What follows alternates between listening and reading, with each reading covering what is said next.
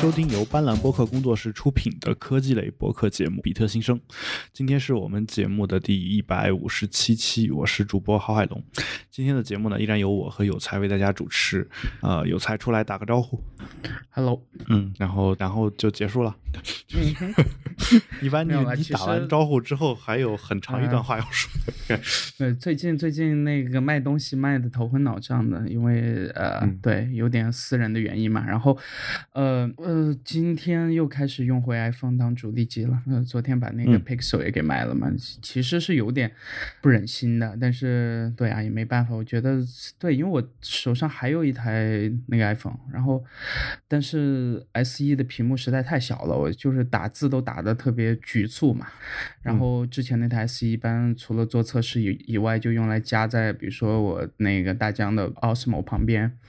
呃，用来做一个监监视的这样的小屏幕。但是呃，今天又去拿了一台那个四点七寸的 iPhone 七回来，呃，嗯，我觉得我以为我这几年，你知道，我从大概六这代开始就没有用过四点七的嘛，我不管啊用什么手机，只要是主力机，一定是五点五的，包括 Pixel 在内了。然后我以为我会适应不了，呃，我我今天拿回来这台也是这个亮黑版，对，因为我是接受不了其他这一代的任何颜色的，因为我需要这个很爽的手感嘛，而且我不希望这个带壳啊什么的，呃，嗯。对，然后感觉还挺爽的，就是突然就有一种能全手掌握的感觉，感觉还挺享受的。然后我就突然想到最近的事情，呃，刚好昨天晚上在和朋友聊嘛，就是到底我们有，就是很多时候我们常常会说一些话，比如说呃，可能用过啥啥啥之类的产品以后，再再也回不去了。对，就是嗯呃，不管是软件和硬件，其实都有这样的产品嘛。那很多时候我在想，这个是不是我们太作了？就是其实其实你稍微适应一下，我觉得是没有什么回不去的。嗯，对，这个放在我们现实实我我生活中我很同意你说的这个说法。这个意义就是，呃对啊，这段时间开倒车也好，或者其他的一些这个政府的作为，我们之前在这些事情呃很连续的、很密集的出现之前，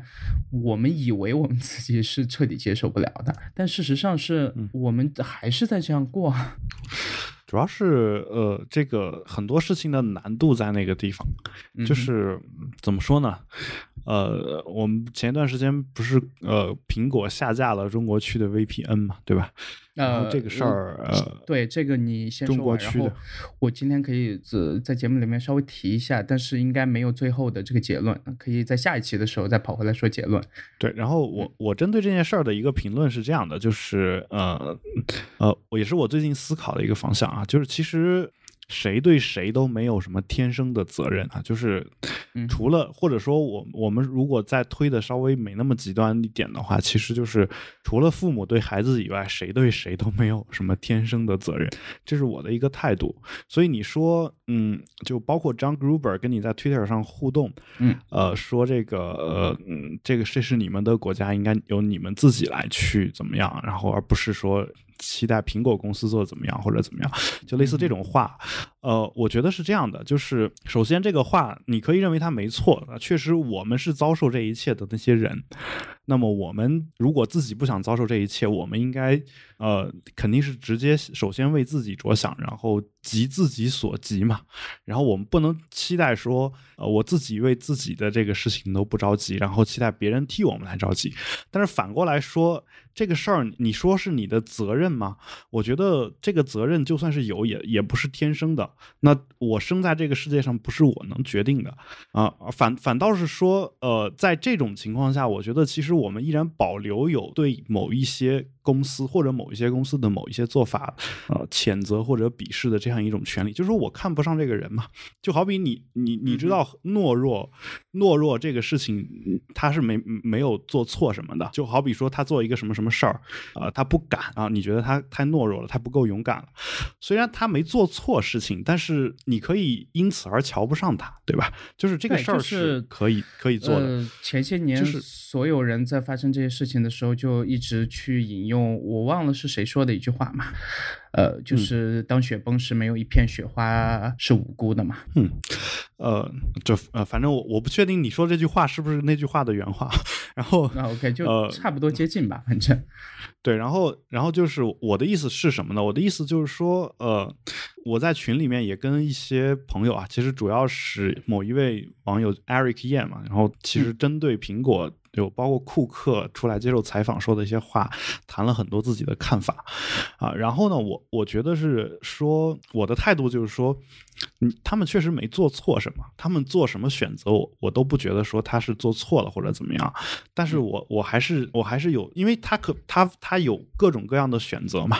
但是我完全可以说，他哪怕说他他这样做是为了他的这个利益的最大化，或者是为了他的股东着想，或者说他自己本身也没什么办法，但我依然可以可以对这个这个公司的这种做法有一些自己鄙视的这样的一些选择。其实这个事情我说到底呢，还有还有另外一件事情，就是这个事儿是，如果你把所有的人类看成一个整体的话，那其实这是一个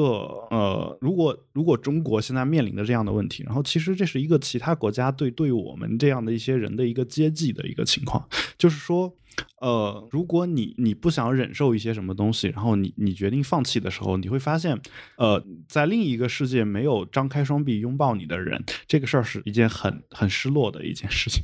就是，呃，嗯哼，我觉得就是说，呃，从道理上来讲，说这个事儿确实是我们的事儿，跟他们没有关系。但是如果他们能够有一种比较好的、比较友善的态度的话，这个才是我所期待的，我所我所想象当中的比较好的一个世界。啊，所以呢，呃，我的一个思路呢，就当然我说的还是有点语无伦次啊。我的一个思路就是说，呃，这个世界上没有那么多责任啊，就是你说这不是他的责任，我我都同意啊。甚至父母养育孩子这个责任有没有，也也也都很难说。这个在我看来已经是最最明显不过的一种责任了。但其实依然还有各种各样的说法，包括一些呃北欧啊或者什么地方的一些福利国家，甚至他们觉得抚养孩子是国家的责任，而不是他们父母的责任，对吧？就是从最终最终负责接管这件事儿的其实是国家，那那对，因为我是这样去想的话，其实国家的这个财富嘛，对，所以其实你你从这个角度去想的话，所有的这些责任它都不是天然就有的，所以这里面你说这件事儿是谁的责任，谁对这件事儿又没有责任，这个事儿呢，其实肯定要限定在某一些语境下面，而且而且就是。呃，你可以说苹果或者是 Google 在应对审查这些事情上，包括国内的这个一些其他的一些互联网公司吧，他们没有责任啊。但是那到底谁是谁的责任嘛？或者说这个责任本身就是我们撇开这个承受责任的主体，责任这个东西是怎么产生的呢？就是为什么会出现有一个东西需要负责？那究竟应该有由谁来负责？这个事儿。就是当一些不好的东西加在我们身上的时候，我们抗争是我们的责任。这个话我其实不能百分之百的认同，而是认而。我我应我应该的想法是说，如果一个我觉得对我不好的事情加在我身上，我抗争可能是我的本能。但是至于这件事情本身是谁的责任，这个事情我觉得还是需要再去再去想啊。它它不光是我一个人的，就是或者说我们我们这些人的一个责任。就是当我们在做了我们该做的事情的时候，啊，其实作为一个善意的人类。就是每一个心怀善意的人，他也应该做一些我们认为善良的事情。虽然这个事儿呢，听上去又像是在道德绑架，但是，呃，我的感觉是这样的：就是当你不善良的时候，我是有权利谴责你的，就是就这么简单嘛。我谴责你，我也没有伤伤筋动骨，没有没有把没有对你造成实质性的伤害。但是我是可以谴苹果。呃，首先我先反驳你一点点。然后我再反驳完以后，再那个赞同你，因为呃，苹果在呃下线了这些这个用来爱国的这些 app 之后，其实第二天还是第三天，不是就推出了把那个 test flights 的名单加到一万个人吗？现在，呃，这个时机可以说很巧，我。我猜应该没什么关联，但是呢，正因为在这个节点，其实某种程度上，其实所有的这些 App 的使用人数都不算特别多，对吧？嗯，呃，那只要有能力能把第一步能迈出去，能申请一个其他国家的区账号的这些人，再去申请一个测试版，然后测试版开发者再稍微配合一点，一直不停的去发这个测试版，就是大概每九十天嘛，那我就我就哪怕不做任何呃代码上和技术上的这个更新，我也可以就是我每九十天给你重新签一次名就好了嘛，对啊，那你就。接着用下去，就是你就哪怕你彻底也买不了这个礼品卡，也也注册不了其他国家的这个信用卡，就彻底没办法去。买它的 app，但其实国内还是有一些开发者一直在做这方面的这个抗争的嘛，这个我觉得呃是挺好的事情。然后我要赞同你的一点是，我今天下午就是对你知道，我现在基本上装手机，虽然说我全都有这个备份，有 iPad 全部的备份，有 iPhone 中区、美区的全部的备份，嗯，是大概去年年底和大别私下里聊的时候，他那天。我和他聊的时候，他说我，他说他正在全速把他那个美区还有啥啥啥区的所有的 app 什么什么之类，全都下一份这个本地端，然后就放在那边做备份。然后我说有原因吗？他说，呃，他说说，他说说。就说不定会有一些很极端的事情嘛，然后就真的被他这个一语击中了，然后我就呃，在他做这件事情以后不久，我自己也做了一份，其实那个备份特别大，大概我我看了一下，呃，中区和美区加起来两百七十多个 GB。就是，所就是我之前在已购记录里面的所有 app，呃，嗯，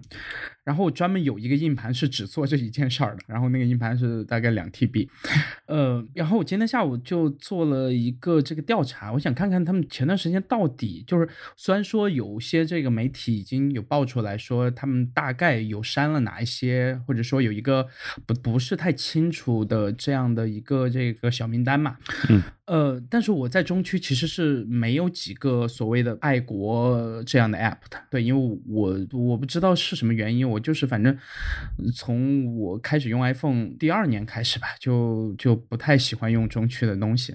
呃，可能是就是有一些这方面的这个厌恶吧，对，然后嗯，就一直在用美区，然后在美区的那些这个用来爱国的软件，那当然都还全都在架嘛。呃，但是有几个在中区，呃，全都是这个纯免费的。然后我去看了一下，确实如那个新闻所说，全都下架了，在我的已购记录里面也彻底找不到了，对吧？那我我把这几个都排除在外。我整个中区大概三百三四十个 app 这样的数量级，然后我发现大概有七十多个 app 在我的这个备份里面是有的，但是在我的已购记录里面就是完全连这个名字都像从来没。出现过，然后去搜索也完全搜索不到。其中，呃，主流的包括了这个国外的新闻类的 app，呃，包括这个社交类的 app，呃，包括像之前其实很早以前就有这个下线过的，比如说像这个 Tumblr，对吧？呃，包括那个之前还下线过谁？还下线过雅虎的那个 Flickr 吧，我记得。然后还有几款了，那就是先把这些抛出在在外。这次。是的，我看到这不在中国区的七十几款，全都是以这个新闻类、图片社交类，然后，呃，还有一些是，甚至我我在之前我们那个比特新生官微上都推荐过一款叫这个 Google Scholar 吧，就是一个呃查论文这样的 app，然后能把这个论文转成 PDF，然后呃重新排版，在这个手机上面看起来还蛮舒服的一款。然后这款 app 当时。是因为推荐，是因为有段时间，呃，那个中国区和美国区，因为那个那个价格的区间其实是有差的嘛。呃，然后有些 app 可能在美区卖四点九九刀，在国内就十几块，然后我就想切回来看一看价格，然后等那个推荐的时候，尽量给大家推，就全都是同样的 app，那大家即使有美区账号，也没必要说，呃，花更多的钱这样嘛。然后我就，嗯，呃，在中区下的，价格好像是要便宜十二块还是多少，我忘了。然后我记得这款 app，对，因为我自己有推荐过，然后我就想把这款 app 再。下下来，因为呃是这个纯免费的 app，还要解锁内购什么的，然后去查了这款，彻底下线。这是一个纯学术类的，就是完全和政治和任何东西一点关系都没有。然后包括我们之前官微上推荐的一些这个英文播客类的这样的 app，大概下线了四五款，然后还有呃，就是我说的这些还全都是在美区还在架的，但在中区就是完全就彻底失踪。我不知道原因是什么。然后到目前为止，我下午发了一些邮件，然后大概给其中二十个开发者或者团队，呃，就是根据那个呃在美区找到的这个 app 支持网站上，他们官网上面的这个邮箱地址发的嘛。然后应该明天或者什么时候就会收到一些这个团队的回音，然后我到时候会在节目里面和大家细细说一下这件事情。这个事情如果被证实是苹果 是中国政府提供的名单，然后苹果在那边完全就是完全不考虑这些名单上的任何东西，就这种纯学术类的东西，如果都被完全下架的话。我觉得苹果是这个难辞其咎的，就是他他只需要把它在名单上划掉，因为他不用承担任何风险，它就是一个纯学术类的，然后包括一些这个体育新闻类的，我不明白它为什么下线。这个我希望得到一个还是 呃也是能理解啊，就是你 就是你不知道这事儿很很微妙嘛，就是为什么 中央台的直播节目要比国外的直播延迟几秒钟，甚至延迟半分钟以上。这个 OK 原因很简单，就是怕观众席上有人拉横幅嘛。对，我懂你意思，但是仍然这种这个，但就是其实其实新闻的 app，我觉得确实有点过分。体育的体育新闻的 app 也不会去拍观众席上那种横幅，我的感觉是，嗯，对。但是我反正我看外国的体育新闻，我还挺期待，没什么，就是能收到这些团队或者开发者的这个回复的，然后就仔细问他们一下。就在中区下线的具体的原因，如果，呃，有当时苹果和他们交流的邮件的截图，我也会在我们的这个官方微博能这个发出来。那前提就是能得到他们的这个允许嘛。那，呃，对，就等下期节目吧，等下期节目看一下。对，所以，所以其实我。有有才做这件事情，我觉得，嗯，我其实想说的是什么呢？嗯，我其实想一直想说的是，呃，你看我也没有去做这件事儿啊，但是我我并不是我我不知道这件事情的价值，我希望的是什么呢？我希望的就是大家可能跟我一样都没有去干这样的事情，啊，但是不要觉得有才就是吃饱了撑的，我觉得这个事儿，对我时间有比这要就是好得多的这个利用的时间，但是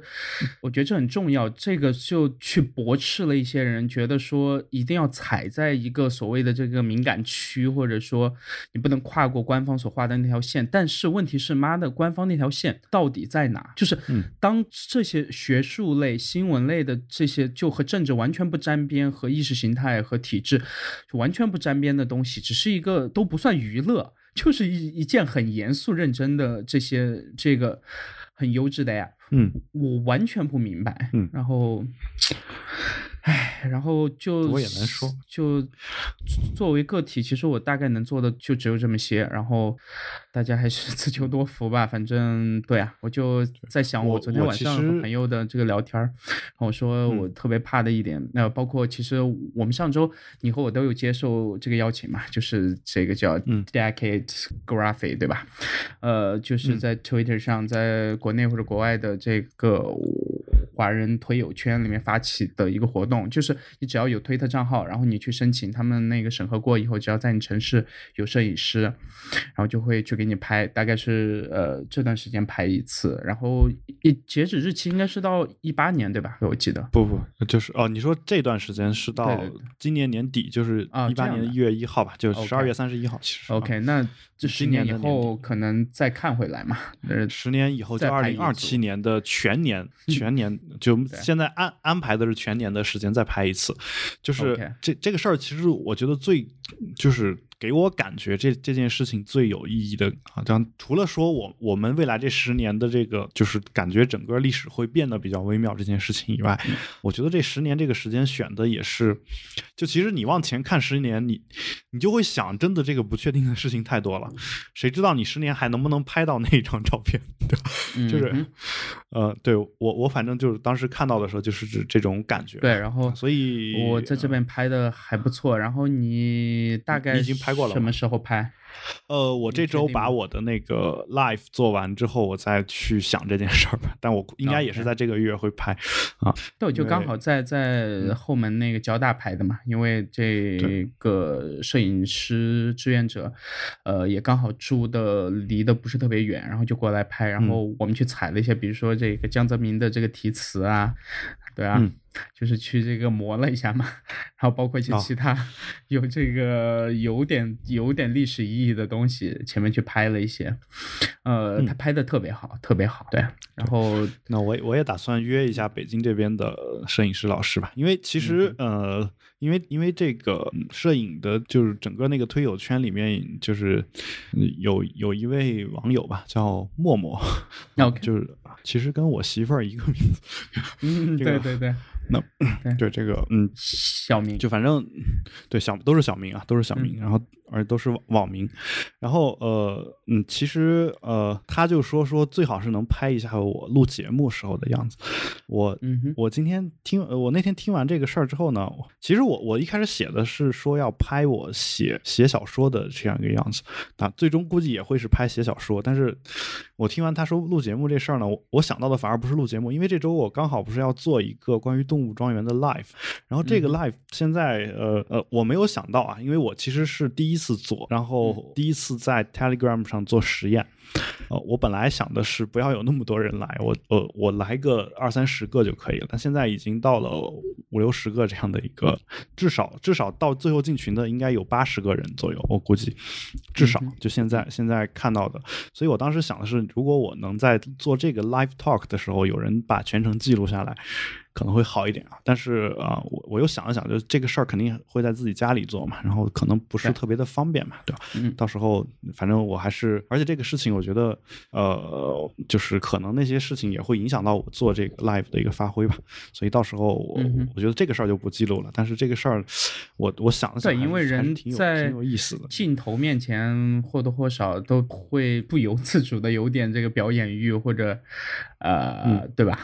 我觉得你现在在麦克风面前就有表演欲了，都不用。那我还好，我还好，我觉得 OK。对我们这几年其实要比我们一开始的那个状态要好得多得多嘛。嗯，对，所以其实其实这个我做这个 live 呢，我们的图拉顶同学对我还还有一点点担心，然后我说我说其实没其实没事儿，我平时讲课的时候下面有五百人六百人也是在线讲，然后他们也是可以随时跟我发东西的，对吧？然后哦，他还担心嘛，然后。我前面又又发现了一个新的这个微博的客户端，然后还蛮好用的，然后就那个发给他了。对，因为我我觉得这个是应该他应该担心的吧？啊，是吗？他还担心微博客户端呀？这对，他微博都快发不出来了。OK，啊，不开玩笑，其实其实我也是一样的，我也是一样的。最近有什么那个听众反馈吗？今天呃，听众反馈的话，呃，暂时哎，那个你那边有吗？我们不是上周那个王瑞超给我们写邮件了嘛？就是之前啊，听前些期节目的这个听众应该知道他是谁。他在那个日本旅行，然后就问我和海龙需不需要这个他肉身给我们带什么东西回来。然后嗯呃，之前其实也有听众私下里和我说了，就是从美国回来或者从澳洲或者从哪边回来。其实我个人态度是这样的，我自己在国外，我都不想给别人带。然后，我也建议就是你们也也别给别人带，除非是那种很必须的东西，否则就是越轻装上阵其实越好，我觉得啊。但是我还是呃挺谢谢他们的，当然对。首先我我很感谢他，其次我确实嗯比你不要脸一些，我确实让他给我带了东西。然后呃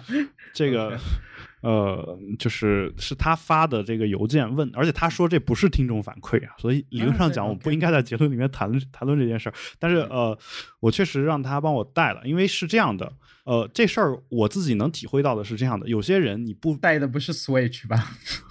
啊，不是不是，要是的话我直接找你要。然后那个呃，有些人是这样的，有些人你在国外的时候，他不说你，你都想给他带。有有一些人，有一些人你在国外的时候，天天追着你要这个要那个，你就是不想给他带。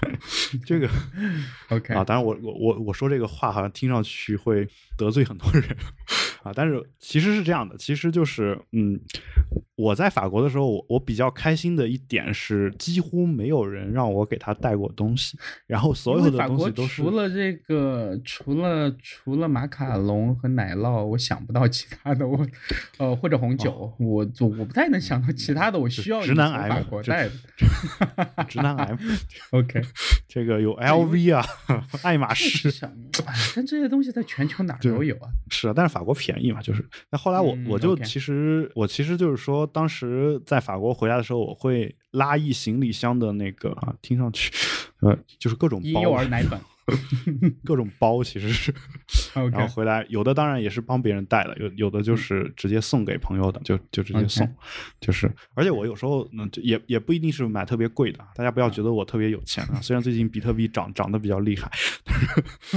就是嗯。手头依然很紧，然后呃，紧紧紧，就是对，就是有有这么一个情况啊。当然，我我顺便说一句，就我其实让王瑞超带的也是就几本书啊。然后呃，嗯，OK，书你确定能过关吗？呃，我带的没有任何敏感的问题啊，就是呃，OK，一个是一个其实东野圭吾的一本小说日文版，还有一本就我可以推荐给大家叫《修辞感觉》的一本书。这本书是佐佐藤信夫写的，这是我这辈子看过最好的一本语文书，就是。如果你你到目前为止，如果你你觉得你你对语文啊或者修辞这一方面就高级的这种语言技巧不不是那么了解的话，我特别推荐这一本中文版的翻译也非常的好。而且你要知道，日文翻译到中文的东西，在我看来要比很多不是很多啊，比大部分英文翻译到中文的东西，那个语言看上去要正常，就是嗯这样的。就就就是日文翻译过来的东西，你读起来不会觉得有什么特别不爽的感觉。英文翻译过来的，你你反正是你译成汉语的习惯也不爽，按原按英文原文的表达习惯，你看着也不爽啊。当然，当然最终极的一个状态就是，除了你直接看原文以外，最终极的状态就是你看到哪种都很爽，对吧？就是就是这种情况啊。但是日文的那本那本书，我觉得写的非常非常的好。然后就是所有我觉得怎么说呢，就对自己的语语言。包括你自己要写东西、写作的这样的一些人，啊，我觉得都可以去看一下。因为我我现在不是在讲这个一个课，叫做《修辞与逻辑》嘛，这本书是我特别重要的一本参考书啊，就是其中。嗯，对，然后呃，当这个事儿事儿说完之后呢，其实还有一位朋友今天私底下给我写了一封邮件啊，然后这邮件呢，我简单说一下，其实是有才把我们的节目推荐给他，是一个学生，然后我推荐我不清楚是谁啊，OK，对，然后因为他的邮件没有标题，没有署名，然后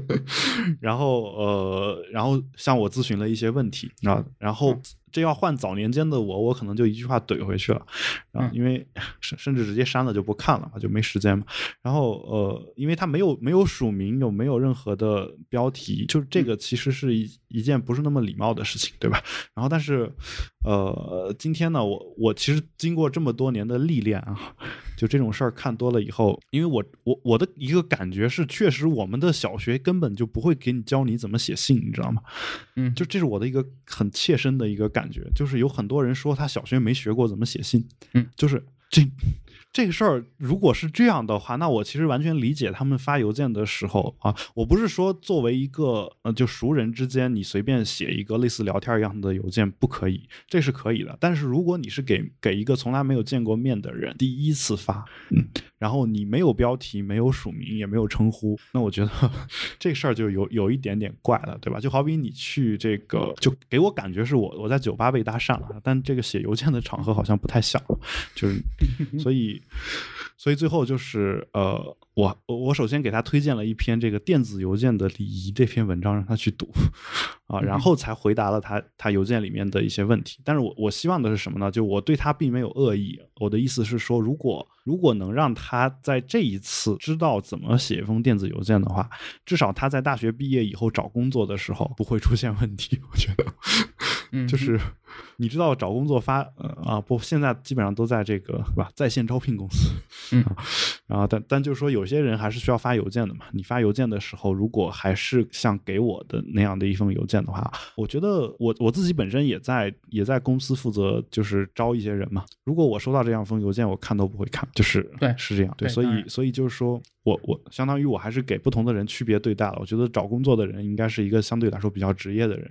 然后如果你还是个大学生的话，那我可以给一次成长的机会，对吧？大概大概我我我是我是这么去考虑这个问题。当然，他里面问的一些问题呢，就是有很多这个说，呃，他说我们做节目的时候，我们是怎么记得住那么多东西的？就是，呃，对，这个就是举重若轻的地方。我常常和朋友说，我说你自己去开一档播客，讲你感兴趣的事情试试看嘛。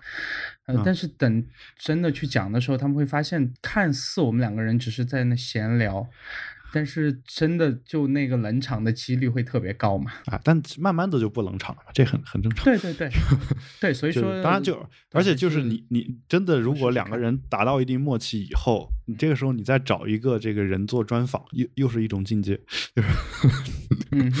就是你你要知道，尤其是我们的节目有时候会专访一些这个呃程序员，对吧？嗯呃，有有一些程序员确实不特就是嗯，平时没有没有就是对着话筒说话的这样一个习惯，最后你会发现也会出现这种冷场的这种情况。这时候你哎作为主持人，你可能要要得要么就得得去引导，我觉得似乎得这种这种野蛮生长的这个这个能力，我自己是自己那个训练出来的，还蛮好的，我觉得。对你，你是自己训练出来的，对，就是、嗯其实都是啊像我们早年间新东方老师都是自己备好课直接去讲，没有没有说谁对你做一个培训啊。所谓的培训就是。呃，你一定要对新东方忠诚，这这就是他们的培训。OK 啊，对，当然就是大大部分的这个企业都希望员工对对企业忠诚啊，就是就是我对这个事儿不是那么，我认为不是有什么问题，但是你你你老是用一种这种洗脑式的培训，就是嗯，或者说你这个洗脑的方式，嗯，没有让我折服啊，让我没有心甘情愿的把脑壳打开让你洗了啊，嗯，就是所以就是保险公司式的洗脑嘛。对，基本上就哎，这这词儿是哪来的啊？我我不清楚保险公司现在什么情况啊？因为他们一直就这样。我之前很多年前有朋友在保险公司，到前几年的时候出来的时候，我就问他，他说就一天开四五十个会啊。嗯，对，嗯，这事儿其实我就实话说，就是洗脑这事儿，我挺擅长的，但是，嗯，但是，嗯，就是一直在保持着克制。比如说我我们单位，我我们部门的会应该是最少的，就是。而且我们每次开会，呃，基本上不超过，在特别特别事儿多的时候，也不超过半个小时。我觉得洗的差了才叫洗脑嘛，你就是嗯你让人能感觉到他在被洗，那就是洗脑。比如说现在某些国家政府在做的事情，对吧？就是所有人或者很多人都能感知到，这事儿但是我我我你稍微稍洗的好了，微那就叫现实扭曲，现实扭曲扭曲立。场啊。对，我给你敲一个警钟啊，就是其实、其实这个事儿是这样的，嗯你你以为他们洗的差，嗯，是因为对你是这样的，嗯，就是你能想象，就是一些。我不知道你你们家乡那边是什么状况？你能想象一在像我的老家那边，嗯呃，我回去跟他们说话的时候，是完全完全不敢表露一点我现在跟你说的这些想法。OK，就是，当然我不排除有有有能能接受的啊，就这种这种我在网上也见过，但是呃，就就是在微博上有互动的，我们老家的人里面我也见过，但是确实回去不敢不敢这么说啊，就他们谈论到一些这个所谓的敏感话题，那我有时候只能顺着他们说，就基本上上是这种状态，要不然我就可能没有办法活着出去，就基本上是夸张吗？呃，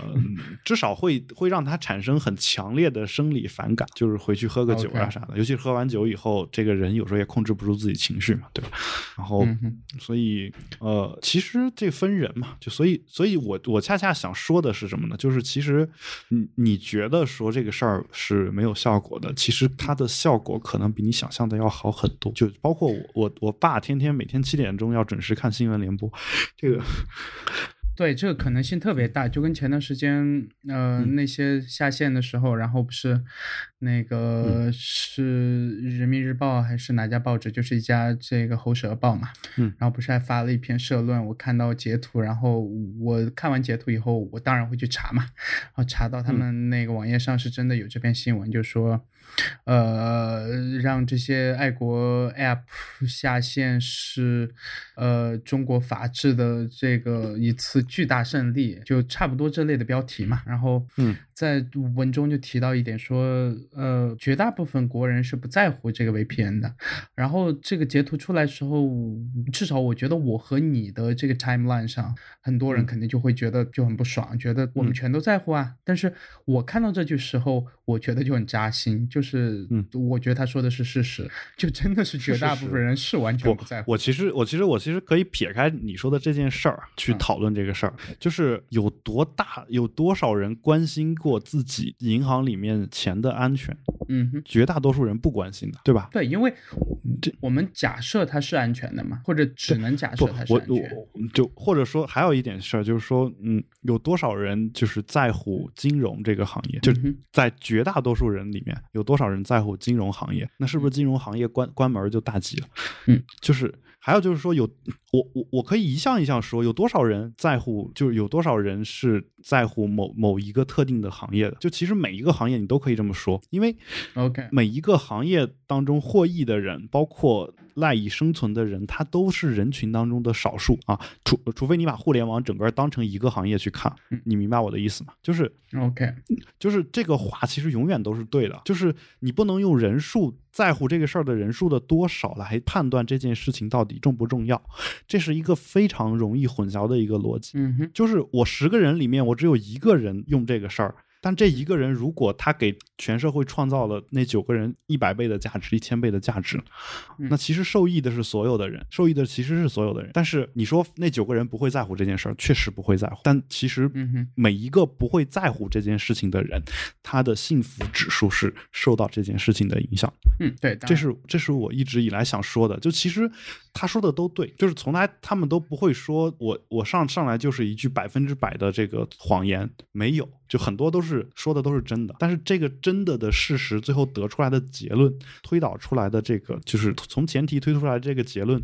是不是是不是值得我们再多去想一想的呢？这个事儿他没说，他会给你一个很确定的结论啊，或者说他把这个事实就当成结论本身了，他就说没有人在乎这个事儿，确实啊，就绝大多数人确实不在乎啊，这个事儿确实是事实，但是然后呢，然后其实应该有一个由此而得出来的一个结论，他没有，嗯，他认为这个就是结论了，已经，其实这个事。事情上值得我们去想的事儿特别多，就包括所有的这种政府的宣传啊，包括就像我们小时候小时候学政治课嘛，这个事儿是都可以说的嘛，政治课上就有嘛，就什么百分之八的耕地养活了百分之二十二的人口啊，这说明了这个我我们的这个农业比较厉害啊，然后就是百分之二十二的人口只只生活在这个什么百分之八的耕地上，还是怎么，说明了我们农业资源的短缺。其实这个这这一句话的两种说法，在中学的政治课上，老师都是要。教会我们的，并且告诉我们碰到哪种题就应该怎么去答。OK，就是我其实这个话话术，其实你你在上中学的时候，我们的就是教科书上，包括我们的老师已经教给你怎么去去用。啊，所以既然你已经会这样的东西了，你就不妨想一想，这个有有时候你在一些媒体上看到的一些文章，你不妨想一想，他是不是刚好利用了你高中的时候最擅长的那样一种表达手法？嗯哼，我觉得，我觉得这个事儿是可以大家去想一想的。我其实我在这儿也不想说，就我给大家得出一个什么样的结论，我的这个结论可能漏洞也很多啊，而且我得出来的任何结论可能都说服不了你，真正能说服你的只有你自己啊，这是我的一个想法。OK，嗯。对，然后那对来聊话题。嗯，说，对你呃，我看到你放的第一个这个，我觉得应该是你最想聊的话题吧。今天对这篇呃文章，呃是叫《互联网时代为什么你知道的越多，智慧却很少》。嗯，呃，对吧？然后这篇文章其实写的一般，我感觉。呃，我看了一下，我我觉得前面比较散一点，后面倒数第二段有几句话，我觉得还挺认同的，就是在互联网时代上的批判性思维，因为很多人就是天天想着，呃，要要通过互联网来获取更多的这个知识，呃，或者说这个这个信息量，但是，呃，和硬件一样，其实早就过载了嘛，就是你要尝试怎么在中间去找一个这个筛选的机制，可能泡社交网络，呃，挂 RSS，然后就是只关注你能关注到的点，但是呢，很多时候我每隔一段时间就会不停的去告诫自己，就是说我是不是要把之前关注的一些人取关掉，或者说我不取关，我再接着再关注一些，比如说这个写诗的、写小说的、那做电工的、送外卖的小哥，谁谁谁，就是各种各行各业，我平时不太有机会去跟他们真的去聊，或者说去有机会去了解他们的这个生活的人群，那。我我我自己在节目里面的里的观点一直都是说，社交和网络这两个词是应该要彻底区分开的嘛。就是那可能社交呢和你社交和谁谁谁社交，可能和这个所谓的有那么一个小圈子，或者说一有那么一个看似很松散的这一群人，呃，有的时候你说话不不太需要做太多解释的这一群人去社交。但是呢，网络是应该还是有互联网的这种开放，然后兼容并包的这一类的这个精神在的嘛。然后，嗯，我我没做到，因为我有几个账号，然后其中有一个是用来做这件事情的，然后从来没有公开过，然后大概关注了七八百个人这样。然后每隔一段时间把七八百个人全部取关，然后再重新关注七八百个人，然后就这样子来，呃，大概实验了这两年都一直在做这件事情，大概到现在到前几天应该是第六批了吧？对，第六批，那就是我看过了几千个人的生活，然后呃，每一次关注的时间我给自己设定大概是不超过三个月，对，嗯，差不多三个月，就是而且我一般会关注那种发的很频繁的人。就同行业的，呃，人里面，我一般会关注他，就常常会发一些个人的这个感想的那些人嘛。然后我想看看他们的这个真实的生活，或者说，呃，在社交网络上，他们想让别人知道他自己真实的生活的这个样子。就是，那你既然要看这个表演型的这个人格，那你不如就看的越多，你可能呃能识破的就越多嘛。然后看了这几千个人，我目前没有。有太多结论，但是我觉得我对一些行业的这个误解还挺深的。这个这个是我觉得我在这件事情里面学到的挺多的。比如说，我有一段时间我关注了那个彩妆，嗯，彩妆界的几个这个红人嘛。然后，嗯，对，确定不是为了看妹子。呃，不是，不是，对，因为他很多只是拍皮肤，或者是挂一些这个小。所以你现在会自己给自己化妆？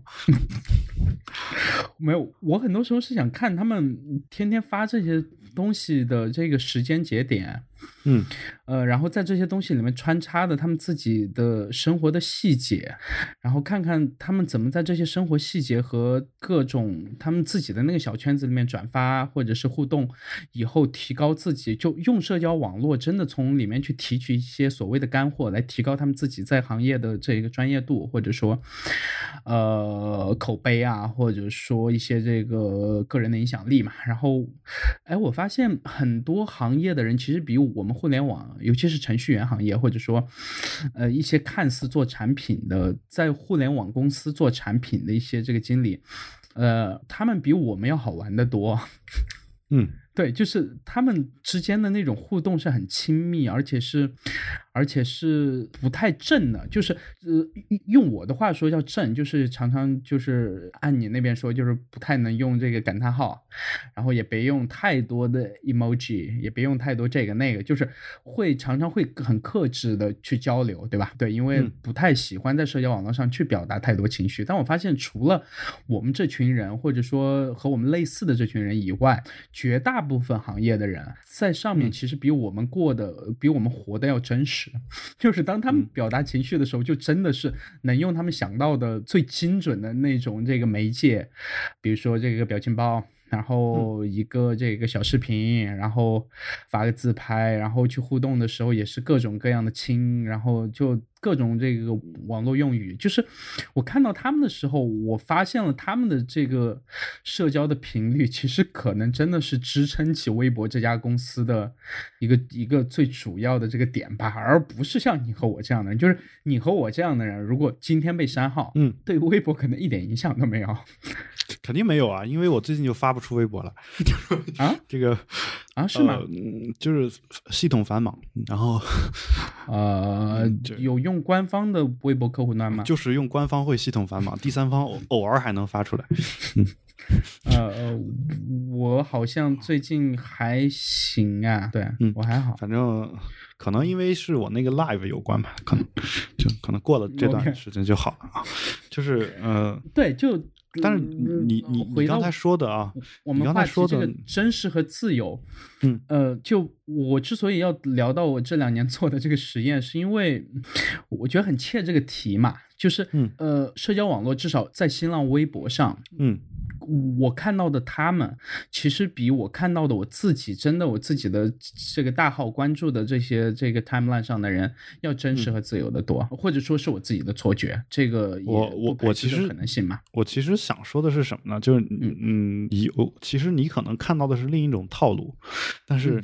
你不熟，因为因为其实像包括包括啊，就是我们就说啊，就比如说 Tiny Fool 啊，别克。我啊，就类似这些这样一些人物，就是你熟悉的这这一群人吧。就我们真要做点什么套路，你可能一眼就看出来。嗯哼，就是因为你太熟了嘛，对吧？而且程序员整个这个圈子里面，某一个人做什么是为了干个什么事儿，这种事儿你可能也能一眼看出来。嗯，但是你你去彩妆圈子，我觉得是人家想干个什么事儿，估计就就跟跟玩似的？就是对你来说。就是没有，但是他们，嗯，是一直站在这个第一生产力的这个前线啊。嗯，对。然后就是我想说的是什么？就是说，其实呃，其实我我我在这个淘宝呀什么的这些地方上面也经常遇到一些这样的人，但其实你能从他的每一句话当中都听出一些目的来。就这个事儿也是呃，就首先是你有可能会遇到这样的人，但我我猜你遇到的可能还不是这种人。那另一种呢，就可能是。我觉得像我们保持冷静的另一位主播艾瑞卡博士，然后这个他他你跟他聊天就是你说的那种，就是 各种情绪，然后突然一个表情包，然后我我因为基本上不怎么用微信嘛，用微信唯一的就是交流的。几个人之一就是他，然后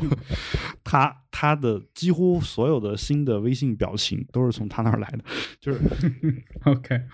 你明白吧？就是这，然后就是你说的那个感叹号也好啊，什么也好，其其实有时候那个东西呃不一定是真实，就是就是我我自己。可能最真实的时候，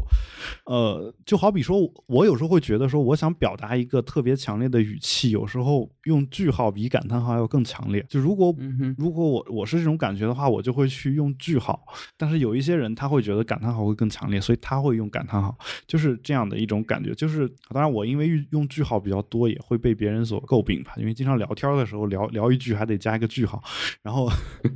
呃很多人觉得我不想跟他说话啊，但其实其实不是。就我强迫症，就觉得这句话说完得得有一个句号，这种感觉。呃，就所以，所以就有有这样一种情况。但你不过你说的这个，说你过一段时间取关一批账号这个做法，呃，那然后再换一批新的这个事儿，其实我我见过一个另外一个类似的实验，就其实是当时李笑来做的。他做的事儿是这样的，他说他要保持开放心态，他必须时间线上什么都有啊。但他他其实还是做过一个就是不是那么严的筛选的机制吧？就他他是这样的，只要谁关注他，他就自动反关注。OK，就他他写了一个脚本，就是专门干这个事儿。当时 Twitter 是这样的。Twitter 那会儿还没有被被强嘛，就是可以谁都可以上的时候，他就自动反关注了。大概当时我记得都已就已经有了三千多人吧，就是、嗯、就基本上是是那么一个是他自己的主账号吗？他的主账号啊，就他现在也在用的主账号，他就他就这么干。嗯，而且就是后来我发现他关注的人比关注他的人多，就这个事儿在他身上其实是比较比较奇怪，对吧？但就是你也能想到，就是有些人关注他之后，他自动反关注了嘛，然后那个人又把他取关了 啊，然后这个时候他的他的关注的人就会更多。那这个事儿也是我一我一开始养成，就看到他这个行为，也是我一开始养成对微博的这个呃这种交流方式的一个使用习惯的一个很重要的原因嘛。因为一旦你关注的人多了以后，你的时间线上每一秒都会跳出新的东西来。对吧？嗯，就每一秒都会跳出新的东西来，你就一直有新的东西蹦出来，那感觉就是特别好啊。但是我，但是从另一个角度讲，就是说你也没有可能说把这些人所有的东西都看完。这个时候呢，我最后就养成一种习惯，就是每次打开只看最新的，就是，嗯，我我我没有任何想要看完的这个想法，因为看不完。然后每次打开只看最新的啊。有一段时间我我用过一个呃微博叫低谷，不知道你用过没有？就那会儿国内有很多这种.呃，就是模仿 Twitter 的什么低谷呀啊，还有一个叫饭否，饭否这个现在还活着，还有嗯嗯，还有什么叽叽喳喳还是叽喳什么，反正类似这种，就全是拟声词啊，全是全是各种拟声词啊。然后还有还有一个叫 Follow Follow Five，就是就那么一个啊、，Follow 我其实是就是这么一个账号啊、呃，就各家的，包括后来校内网什么的都把都把这个状态豆瓣说什么全部都改成微博了。然后我就在其中的一些的上面就是做的这个实验啊，就当然我自己当时没有写脚本的这个能力，我当时就手动的去狂关注，就那也也不是说只关注关注我的人，就各种各种人都关注，最后也实现了一个就时间线上自动往出蹦的这样一个感觉。然后呃，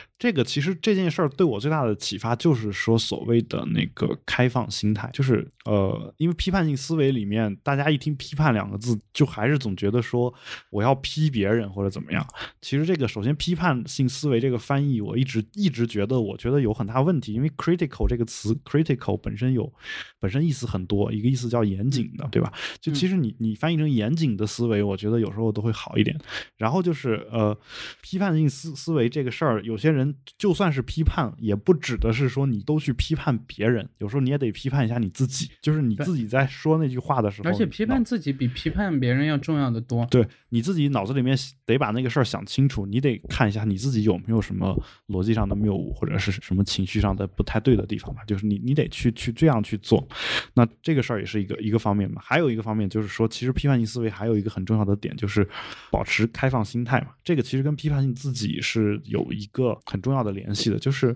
如果你坚持认为自己相信的就都是对的的话，那么其实你就就这个其实就是一种没有任何开放心态的体现啊。那很多、嗯、很多时候，我们对于自己坚信的东西，嗯，就是是不容别人去怀疑的嘛。那这个事儿，呃，这个事儿其实就是一种没有批判性思维的这样一种体现啊。当然，就是说有些人说说这个，呃，别人跟你辩论的时候，然后你觉得你觉得某一个东西，呃，你是相信的，然后他说他说完之后，你觉得你觉得他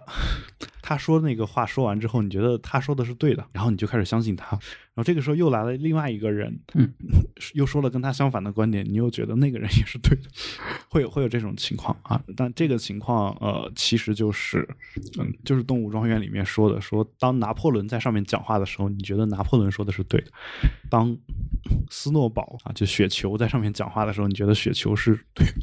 就是这个其实也是一种没有独立思考的一种情况。这个情况就更大的可能性或者原因呢，其实就是因为你没有形成自己的思考问题的一个法则啊。但这个事儿也是我周末这个 live 上想要跟大家稍微做一些分享的一个点，在这儿我就不展开了啊，要不然免费对很多就是。很多朋友觉得，嗯、呃，很多朋友觉得，觉得思考是一件很简单的事情。我当年上学的时候，我也觉得对，只要你能想，就坐那儿想，或者和朋友聊天或者什么。但是我发现这个事情是极难的，最后，因为它有一定的方法，需要长时间的这个训练，而且是有方法的训练。嗯，然后呢，是要走一个类似，就是要按部就班的去走完这就。你到最后你会发现，就很多朋友不太懂，就我我自己之前我也不太懂，就是哲学家是怎么变成哲学家的嘛？嗯，对，那。呃，尤其是那些不写书的哲学家，就是他如果不写著作，呃，他要去阐明自己的这个哲学思辨的体系，全都靠在大脑里面去和自己去辩，或者去和其他人辩，然后辩完以后怎么去提取那个精华，然后怎么用语言去把它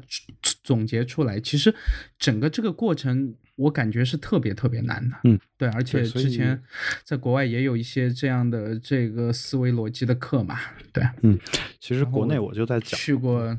去过几次，感觉确实很多时候就他不停的去挑战你的，嗯。呃，挑战你的一些之前的这个认知，但是他不是去为了挑战你而去挑战你，而是这个事情它就是应该被人类所去思考的，只是很多人太懒，或者说，呃，怕去冒犯，或者说其他宗教文化等等各种各样的原因，但是在那样的课堂上你就可以完全自由，但是就这样的机会太少了，就我觉得当年去的还不够，就嗯，其实有点后悔，当年应该去的。次数更多一些，对，还蛮。国内其实也有，就是有一些大学里面会有一些这种课，批判性思维的课程，但是国内的大学大部分都不会把它当成一个全校必修的课程。啊，要么是全校选修课，要么就是哲学院的选修课。这事儿，呃，就是在我看来，可能就是在这方面做的还是不够。而且很多人，而且我觉得这个批判性思维这个课程的名字吓死了许多人。就是，嗯，就是很多刚上大学的这个高中毕业，一看有一有一门课叫批判性思维。就觉得觉得不太敢学，你知道吗？但其实批判性思维是所有逻辑课程的一个最基础的一个课程吧，对吧？然后，呃，还有就是我在大学的时候也被吓死过一次，是一个叫复杂性思维的课，就是，然后那个课我至今后悔啊，就是因为没选，就没选那个课。然后，呃，就是等等我后来就是毕业好多年以后，才才意识到那个玩意儿没有那么复杂的。就是，就其实其实其实虽然叫复杂性思维，但是你去听一听，我觉得应该是一个非常好的一个思维的训练。对，然后但是现在的国内的教学呢，就是说，你看我的课呢，基本上得包在这个呃 SAT 和 ACT 这种考试类的课程的前端，作为基础课程去去去讲，要不然的话就没有人会专门去掏钱去买这个课来听嘛，对吧？然后我也我也我也就饿死了，就我也没没有钱挣了。对，然后有有这种情。况，然后就是由于我包在这个考试的课程里面去讲，所以其实我首先时间是有一个很严格的限制的，就我不能讲的太长啊，因为大家都要去考试啊，这个都时间比较紧。然后呢，就是我也不太可能说给大家带着大家去一个一个的去做案例分析，因为大家有考试压力，我必须把这个必备的知识在那个有限的时间尽可能的给你传授完整，而不是说啊，我我带着大家。就就纯享受思维的乐趣，这个事儿也也办不到，是吧？所以其实，呃，一直以来就是。呃，我觉得虽然我在教这个课吧，但是这个课一直它不是一个呃完全面向成人的这样这样一个课程，就是 它是一个还还是一个有一些比较强的目的性的这样一个课程。但是呢，我我觉得，呃，至少在培训机构讲批判性思维这个事儿，最早在至少我所知的，当年在新东方也是最早是我提出来要干的啊。然后啊，当然最后干成最后真正负责这件事儿的人不是我。啊，然后后来来了我我们这个学校，包括这个 SAT 和 ACT 的课程，呃，最后这个课程设计也是全部都是由我来完成的。这个其实我觉得是我一我就是，呃，怎么说呢？我自己都没有想到，但是我却一直想把它做成的一件事，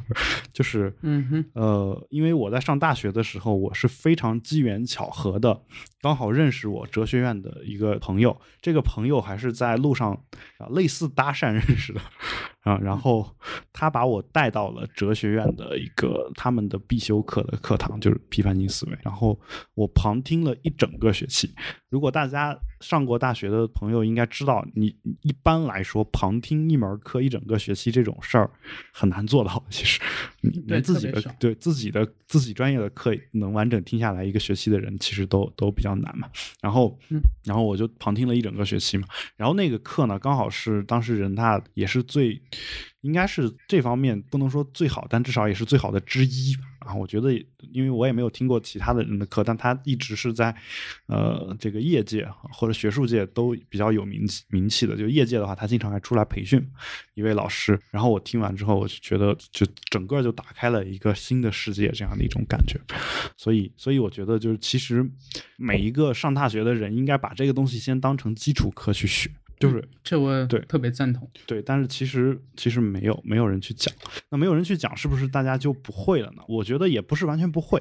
这个就相当于说，呃，如果你你学你没有学过呃微积分，你是不是就没有办法总结出微积分呢？也是有办法的，但是你得是牛顿和莱布尼茨嘛，对吧？就是就是牛顿和莱布尼茨肯定没有学过微积分吧？因为这事儿是他们他们弄出来的，对吧？对对，所以其实理论上。讲你完全可以把前人已经发现的东西再重新自己再发现一遍。事实上，这个事儿也不是那么难，因为我们每个人肯定有一部分知识是这么来的。因为因为其实绝大多数我们现在脑子里的知识有都有很多前人已经写成书了，但这个书因为种种原因你可能看不到，或者你拿过来也不想看。那可能有一些知识你是通过个人的经验总结出来的啊，所以你有时候看书的时候刚好看到那个人写的这段话跟你想的是一样。但其实像批判性思维这个东西，我觉得既然我我们都知道它重要，而且都已经有钱人把它给做出来了，我们干嘛干嘛不去学呢？这样的话，大家不是都追求速度嘛，追求效率嘛啊，这个事儿其实才是最有效率的一件事情。但是。问题就在于这件事情，你学会了以后，它对你的生活的效率，在很多人眼里看来是比较差的。就是对，就是看起来没办法这个用没有办法或者落地啊。其实其实是看起来没办法直接变成钱。嗯，就是就很简单。但其实实话说，这个事儿，呃，我必须说啊，它是能直接变成钱的，只是看你会不会变。但是所有在生命中，我我自己觉得最重要的东西都没办法直接变成钱。其实都有办法直接变成钱，就是那或者说我不想它直接变成钱。对我我的意思就是说，其实如果你是一个功利的人的话，这个东西也都是可以变成钱的。但是但是其实很多人他不不会去这么去想问题。就是就是哪怕是一个很功利的人，他觉得这事儿就就太难了。就其实如果你如果你真真学学会了、学懂了，你会发现，你你从功利的角度去想这个东西，它也是可以的，可以实现的。你从非功利的角度，就爱好的角度讲，它也是非常美妙的。我觉得，呃，就从哪个角度想，你都能找到自己想要的。只是说，呃，很多人还没有意识到这件事情的重要，呃，或者说意识到了，但却却因为懒或者其他一些原因，他不不去。学或者怎么样，就在我看来，这个其实还是没有意识到。就如果真的意识到了那种程度啊，就好比说现在银行存款，呃，国家说要这个冻结一部分银行存款，你肯定马上就会特别着急嘛，对吧？火急火燎的想把自己钱取出来啊。但是如果如果有一个知识也能也能让你到达这种程度的话，那我觉得这个可能才是对你来说必要的东西。但这个必要性可能很多人没有意识到，就是。呃，嗯哼，没有意识到嘛？对，所以所以大家也都不去学嘛。这事儿我我觉得不怪不怪各位啊，也不怪就是所有的听众，或者是不怪大家，也不怪你和我。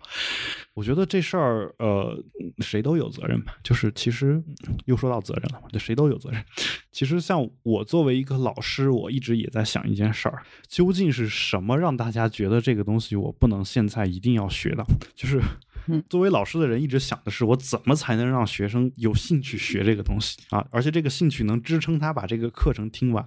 啊！而且在听的过程当中不会产生习得性无助啊！我感觉我快把我小说里面要写的一些内容给剧透出来了 啊！好，反正就大概大概就是，